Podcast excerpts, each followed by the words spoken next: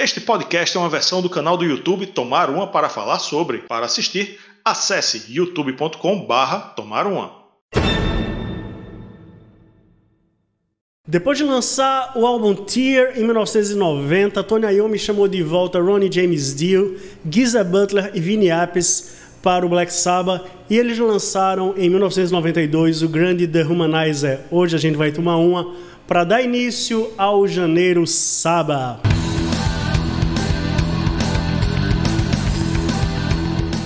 Nosso conteúdo? Então vem participar do Clube Tubes. Por uma pequena quantia você vai ter acesso ao grupo do clube no WhatsApp, conteúdos exclusivos, assistir aos vídeos novos antes de todo mundo, dar nota nas resenhas e até escolher tema de episódio. Isso entre outras vantagens, hein? Mais detalhes na descrição. Vem tomar uma com a gente.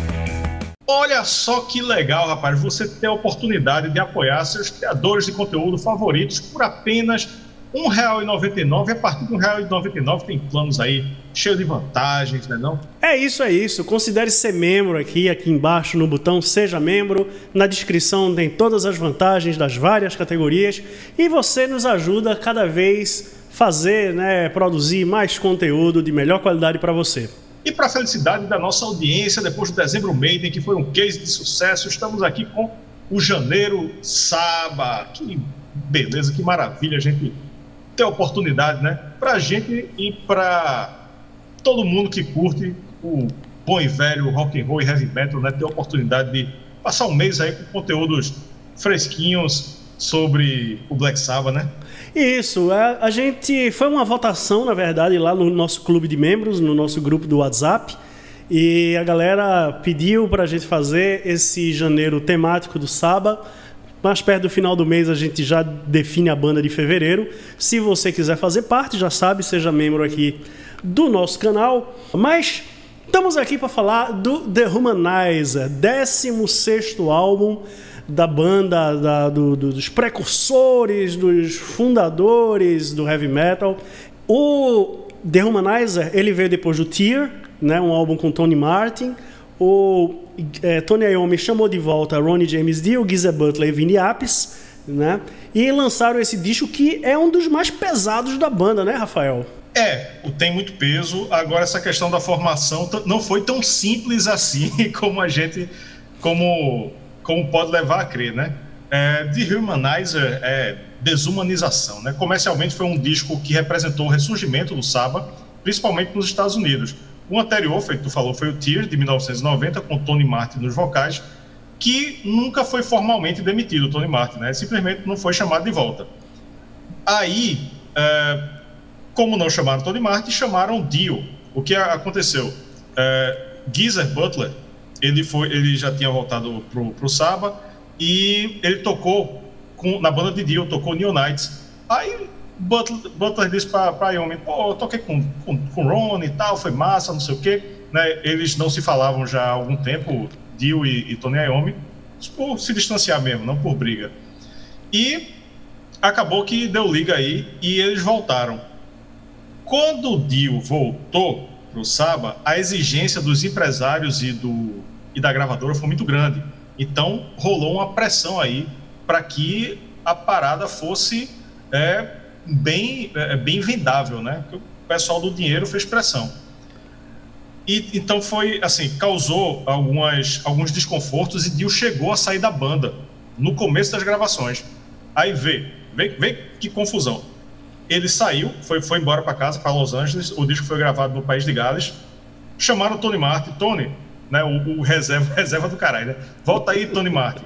Aí ele voltou, começou a gravar o disco, as músicas do The Humanizer, tem músicas gravadas na voz de Tony Martin. Só que aí Dio chegou, opa, cheguei, voltei, desisti. Não, voltei não. Né? Aí mandaram Tony Martin embora de novo e Dio terminou de gravar o disco. Vê, vê que esculhambação.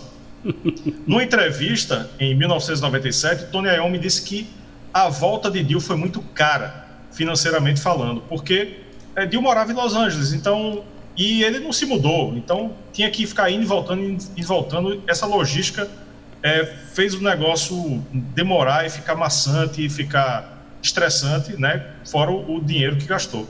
Não por acaso, Tony Martin voltou no disco seguinte, Cross Purposes, e a minha teoria sobre essa questão de Dio é, ter saído da banda, ele saiu da banda, né?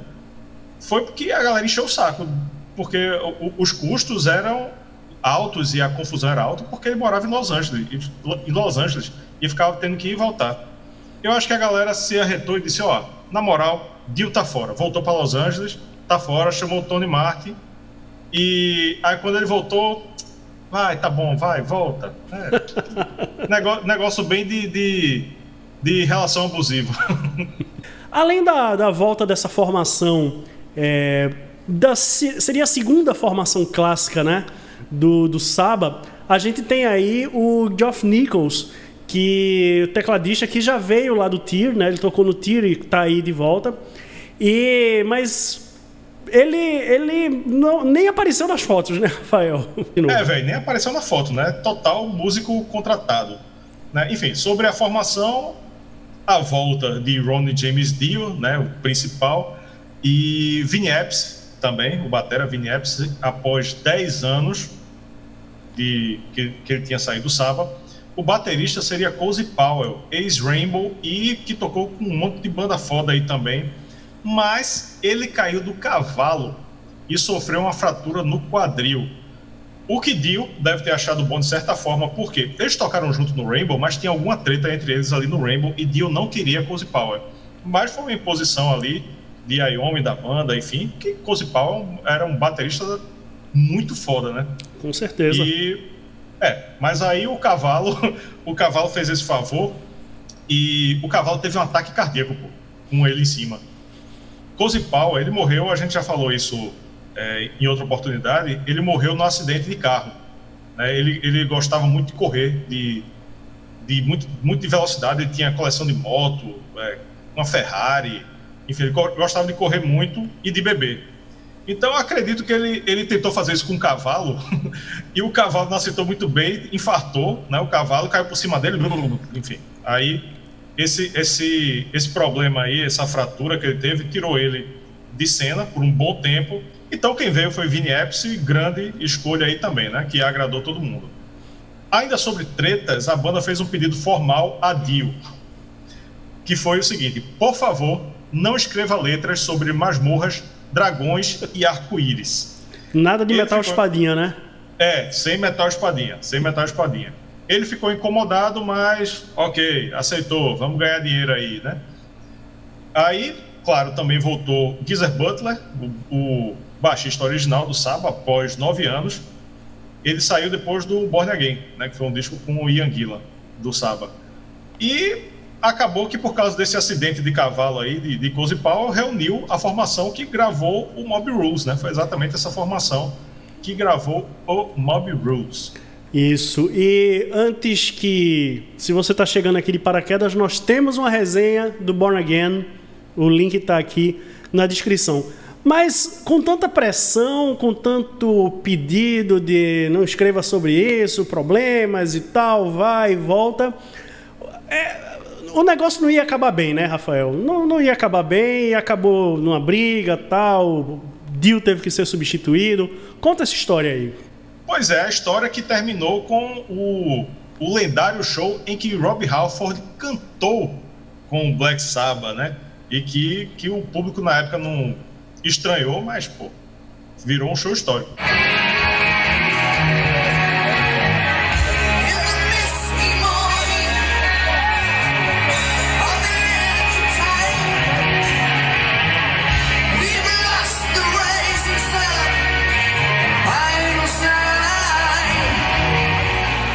Seguinte, é, aconteceu cinco meses depois do lançamento do, de Humanizer. Foi pouco tempo, pouquíssimo tempo.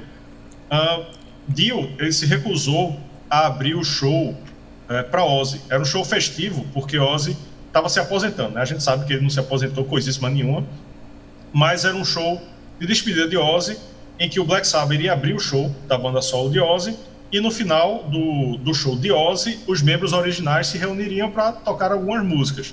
E Dio disse simplesmente: Eu não vou. Eu não vou.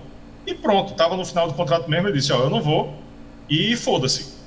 Aí é, a banda marcou o show de todo jeito e ficou de pensar o que, é que a gente vai fazer, né? A essa altura, eu acho que eles já estavam decididos que não iam mais ficar com o Dio por enquanto, né? Chamaram Tony Martin para fazer esse show primeiro. Tony Martin não pôde por algum motivo e foram atrás de Rob Halford. Então, diz Tony Iommi que ainda ligou para Dio, ó, oh, tá tudo bem, Rob Halford tocar. Enfim, eu não seria uma mera formalidade, né? Então, teve uma outra um, outro motivo pelo qual esse show também não aconteceria, né? Fora a falta de vocalista, que foi Tony Iommi preso por não pagar, supostamente não pagar pensão alimentícia. Né? Ele passou um dia na prisão nos Estados Unidos, dormiu, passou a noite na prisão, disse que não conseguiu dormir. Disse também que já tinha pago a pensão alimentícia, mas por alguma burocracia é, não, não reconheceram isso aí, enfim. Ele, ele foi preso, ficou, ficou impedido de sair dos Estados Unidos por seis semanas e, mas enfim, deu tudo certo, fizeram um show, o show está aí disponível. E a banda, essa formação da banda ficou por aí.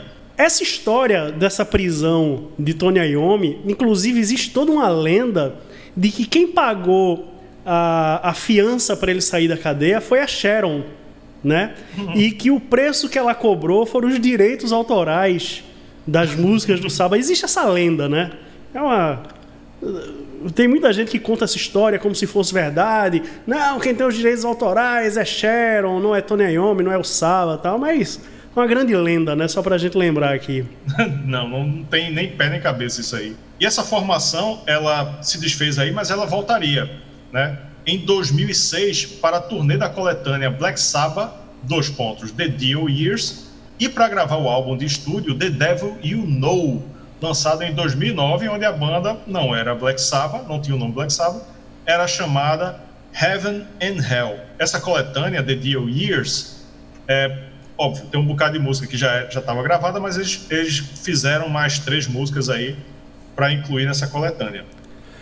Vamos falar da capa do, do disco, Rafael? Vamos falar da capa, vamos falar da capa. Vamos lá, capa na tela. É, é um, uma, uma capa que retrata um pouco, né? Traz aí os temas do disco, você tem ali o computador, a televisão, a máquina, o robô tal. E que é que, que, é que, que, quais são as histórias que cercam essa capa? Rapaz, é, é basicamente o, o que se tinha na época, né? Uma TV de tubo, uma TV de tubo aí, uma figura é, meio Ed do Iron Maiden. É, eu acho a capa é bem datada, eu não, não sou muito fã dela, não eu, eu vejo ela como uma coisa meio, meio perdida do Black Sabbath, porque eles tentam, é, não, ao meu ver, eles tentam fazer uma coisa meio que o Megadeth fazia, meio que o Iron Maiden fazia, né? A logo do Black Sabbath tá bem, tá bem diferente. Então é como se eles quisessem uh, se adaptar ao, ao, ao, momento do metal ali naquela época, né? Como você vê, tava Tony Martin, aí volta, sai Tony Martin, volta Tony Martin, Aí, aí metem essa capa aí que, que, que tem um personagem como se quisesse criar um, um, um novo Ed, uma coisa assim. Ah, tá ligado? Eu, eu achei uma coisa meio, meio estranha. Eu não acho feia a capa, mas eu, eu acho muito, muito estranha. É, o, o, o Saba, vamos falar a verdade, o, a, as, tirando com algumas exceções, né, o primeiro, a primeiro disco do Saba, o primeiro disco tem uma capa icônica tal e alguns outros aí, mas a, a, maioria não tem muito bom gosto não, né? Principalmente se você pegar aí, por exemplo, o Forbidden e tal, tem umas capas meio, né? É, mas eu acho que não é nem a questão da estética, né? Eu acho que eles estavam tentando ser outra coisa, né? Essa capa ela retrata muito bem isso, né? O, a carreira solo de Dio tem, tem um personagem, tem o Murray, o do Megadeth também, esqueci o nome do personagem do Megadeth, é, o, o Vic, Vic Retrohead. Então, pronto, e, e esse daí parece seguir na mesma linha, e não tinha necessidade, né? E é. essa TV de tubo aí, esses raios, então... bem questionável. Beleza. Vamos pro faixa-faixa? Vamos pro faixa-faixa. Então vamos lá, um disco já lançado em CD com 55 minutos e 53 segundos, são 10 músicas. TV Crimes foi o single e o álbum tem produção do próprio Black Sabbath e de um cara chamado Reinhold Mack. O disco abre com Computer God.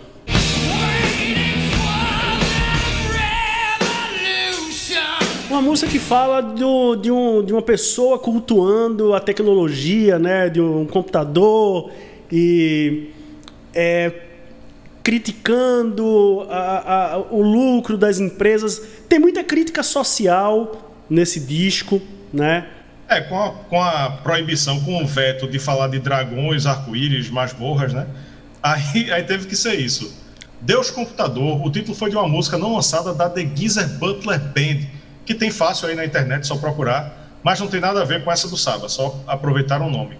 O tema, como o título entrega, é o domínio que os computadores exercem sobre o ser humano. Mas isso a gente está falando de 1992, né? O mundo nem sabia o que era internet. Hoje eu acho que seria smartphone God, tá ligado? Sobre a sonoridade, eu acho que Computer God abre o disco de uma forma mais arrastada, se comparar com a passagem anterior de Dio no Saba, né, que começava com Neonites, né, com, com música né, mais energéticas. Ele canta bem rasgado, o riff de guitarra é pesadão, no meio entre um dedilhado suave para Dio cantar bem delicado e depois explode no peso de novo e a música acelera num solo massa de Ayomi. Eu acho que abre muito bem o disco, é uma boa música. Uma das minhas preferidas do disco. Vamos lá para a segunda, After All the Dead.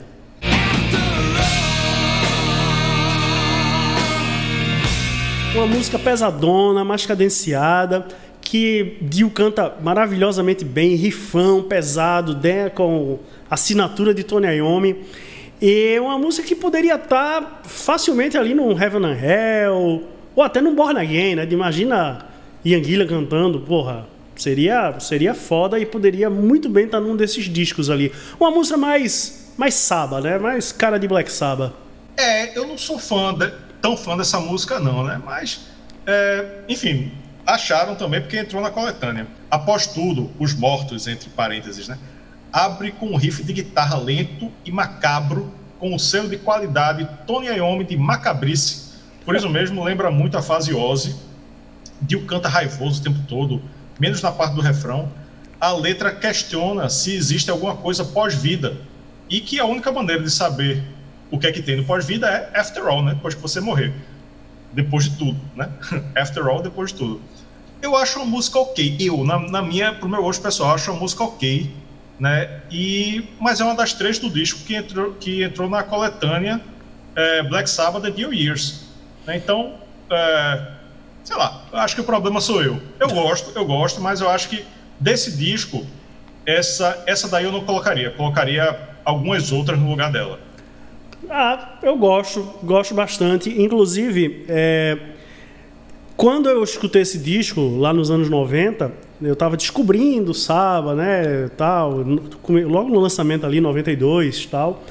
Então, é, eu, gost, eu gostava muito do início desse álbum, né? E eu até falei no, no outro vídeo que a gente fez, falando sobre o Saba e tal, que para mim ele depois de um, de um, certo momento ele dá uma caída, mas aí eu fui revisitá-lo agora para a gente fazer a resenha, eu já mudei um pouco de opinião, né? Interessante como com o tempo a gente a gente muda os conceitos, né? Mas ah, vamos lá. Demais. Pois é, vamos lá, próxima TV Crimes.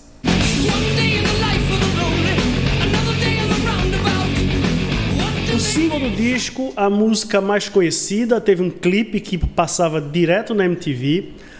Eu acho uma música sensacional, a música mais agitada do, do, do disco, com a letra crítica pra cacete, que podia muito bem ser lançado hoje em dia e retrata muito bem o que a gente vive aqui, inclusive no Brasil, né?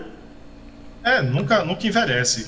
Crimes da TV, crimes da TV, inclusive, podia ser estendido para outras, outras esferas, né? Esses programas policialescos aí que não, não acrescentam em nada, enfim. Finalmente dá uma acelerada no disco, é a mais comercial do The Humanizer, tanto que ganhou um clipe, feito tu falou, né? um clipe bem tosco, é, 1992, né?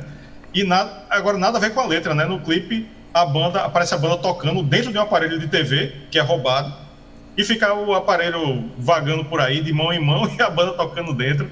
Nada a ver, nada a ver com a letra. A letra fala dos teleevangelistas, né? Aquele, aquela galera religiosa que se aproveita da fé das pessoas para ganhar dinheiro, né? Tem aí de várias, é, várias denominações aí de, enfim, de vários tipos de religião. E é a música mais rápida e empolgante do disco.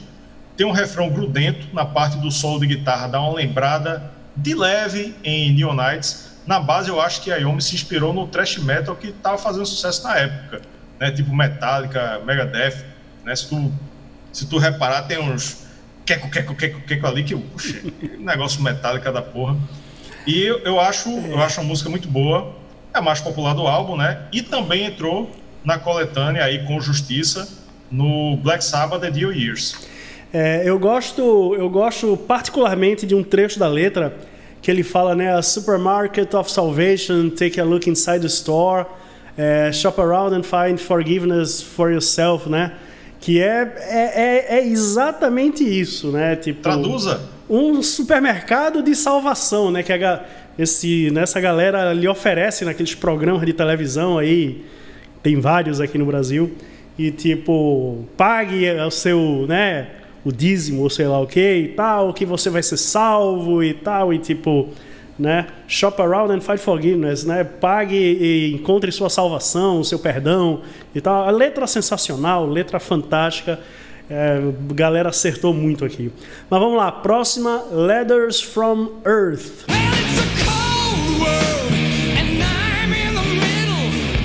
Aí o disco novamente desacelera, Letters from Earth, cartas da Terra, é, como se é, de repente tivesse uma civilização encontrasse né, um, uma, uma civilização alienígena tal, música mais cadenciada, uma não não fala sobre alienígenas, não não dá para botar aquele meme do cara, então diz não aí, dá. Rafael.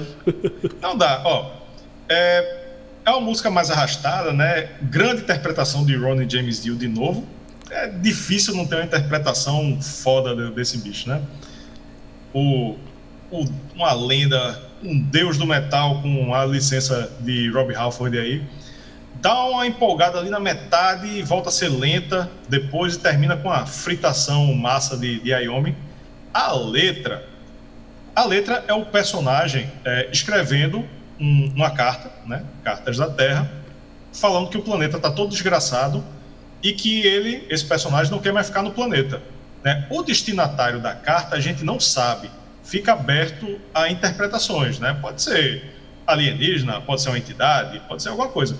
O que a letra diz é que uma, o personagem está lá escrevendo: aqui está uma merda, está tudo isolado, está tudo destruído, está tudo, tá tudo esculhambado, quero, quero ficar aqui mais não. Né? E é uma música legal, nada, nada a a cabeça, mas eu acho uma música legal. É, vamos lá, próxima música, Master of Insanity.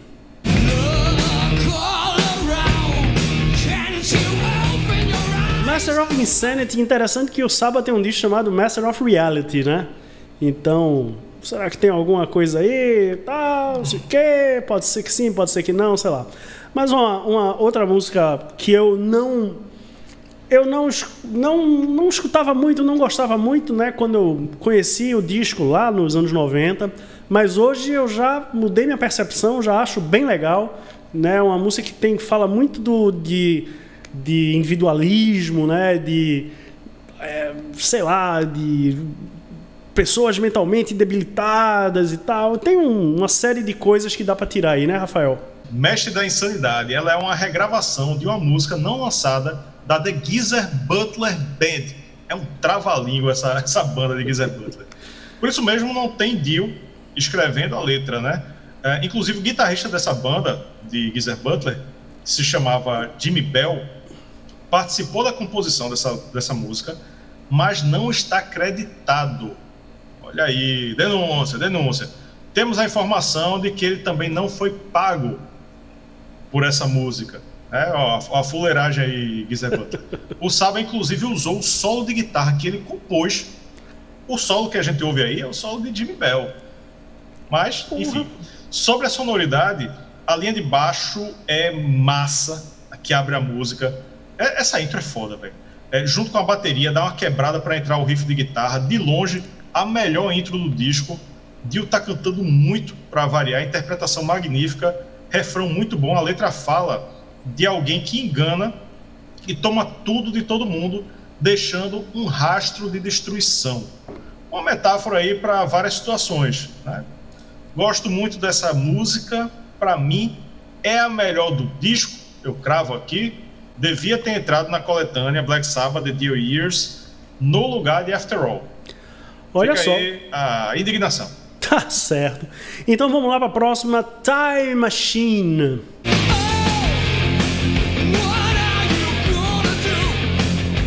Machine, Máquina do Tempo.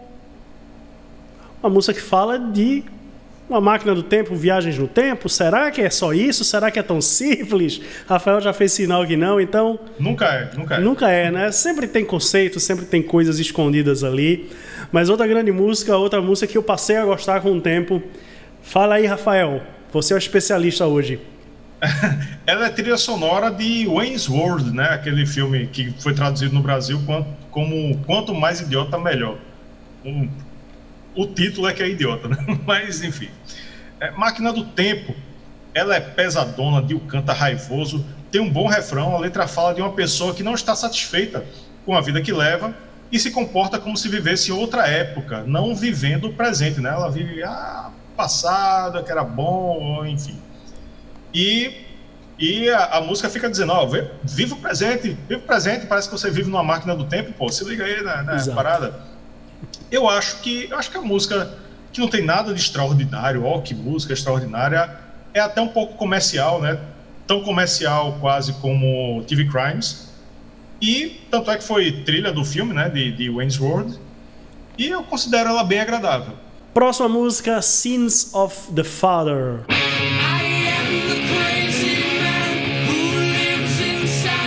Sins of the Father, os pecados do pai, né? Quando quando eu escutei esse disco na década de 90, eu, né, como eu falei, eu achava que o disco, depois das três primeiras, o disco dava uma queda, mas eu sempre gostei dessa música. Eu gosto do, eu gosto do riff, assim, é, é uma coisa um pouco diferente, né? Eu gosto muito da, da, da linha melódica do vocal de Dio, né? Eu gosto, eu, eu, eu acho essa, essa música me chamou a atenção lá naquela época, uma música que fala de fanatismo, religião, né? Um, um monte de coisa aí. Então, Rafael, manda, manda a tua análise. Ela começa com os efeitos de voz e guitarra numa vibe meio, meio Beatles na fase psicodélica, né? Tu que é fã de Beatles, Sim. já, já deve ter te pegado aí bem rápido, né? E depois cai no metal tradicional, mais lento, depois dá uma acelerada numa pegada que me lembrou muito Judas Priest, inclusive. A letra parece ser sobre aqueles criminosos, aquela galera que ouve vozes, né? Mate, faça isso, né? Não sei o quê, dentro da cabeça e cometem um crime dizendo que foi Deus que mandou. Ah, eu ouvi a voz de Deus e, e eu cometi o crime lá e tal. É, pelo menos eu entendi assim, né? Eu acho, acho a música boa, nada ó, extraordinária, mas boa. Bacana. Então, próxima música, Too Late.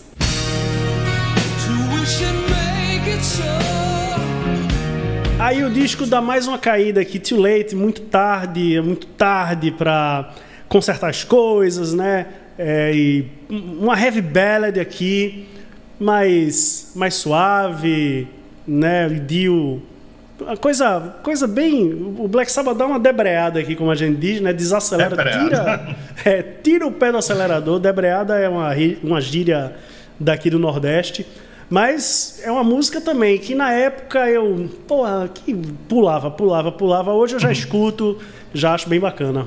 É, tarde demais, tarde demais. É uma heavy ballad, feito tu falou. No começo tem uns efeitos sonoros meio Pink Floyd, assim, uma, uma coisa meio, meio doida. Depois entra um dedilhado de violão, né, com o Dio cantando bem suave, de novo, muito bonito. Esse recurso eles usam muito, né? Assim, na carreira de Dio ele usa muito isso e sempre funciona. Depois entra o peso, né? E, e esse contraponto do, do, do peso com a delicadeza, né? Fica, fica muito bom, né? Funciona muito bem. Ah, a letra fala sobre alguém que fez uma dívida com uma entidade maligna e agora é tarde demais para se arrepender. Né? Não revela qual é a entidade, obviamente, né? mas também pode ser uma metáfora, não, não ser uma entidade, ser uma pessoa, enfim. E também, também acho uma boa música, não é. Eu vou acabar me repetindo um pouco aqui, né? Já já estamos no final, mas é mais uma música que eu acho legal, mas nada de extraordinária. Pois é, penúltima música do disco agora, então, Ai.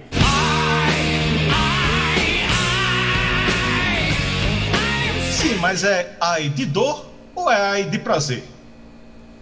Oi? Como assim? Ai, ai, prazer. Ai, ai, dor. Pois é, não é sobre o meme, não é sobre o meme. Uma música que eu gosto bastante, tem aquele refrão ai, ai, ai, né? Mas e aí, Rafael, essa música fala de quem? Fala de você mesmo ou fala de outra coisa? O início é bem Black Sabbath clássico, é, com o riff de guitarra macabro e Dio responde com um zuu, né, que ficou muito massa isso. Ela tem uma levada bem empolgante e pesadona. O eu, que se refere à letra, né, é uma pessoa extremamente egocêntrica que domina a vida de outra. A letra também cita textualmente que a pessoa dominadora é Lúcifer, mas não é tão óbvio assim, né? Porque, ironicamente, o capeta aí parece representar uma, uma metáfora para um relacionamento abusivo. Né? Então, pô, ele fala Lúcifer, mas você vê, Dio nunca fala assim, eita, é isso, é o, é o diabo, é tal entidade. Ele, não, ele normalmente ele não diz tão, tão facilmente, né? Então ele fala Lúcifer, eu acho que se encaixa muito melhor no relacionamento abusivo, onde uma pessoa é praticamente o capeta, né? Uma das mais lembradas desse disco e com certeza está entre as melhores, tá lá em cima. Última música, Buried Alive.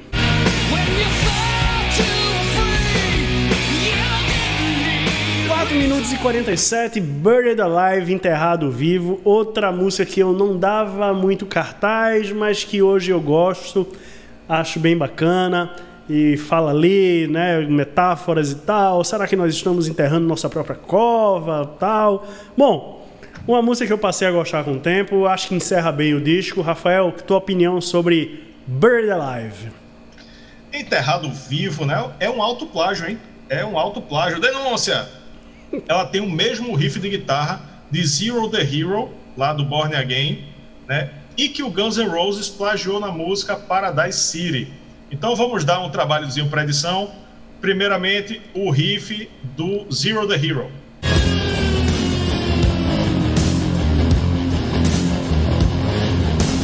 Agora o riff de Buried Alive.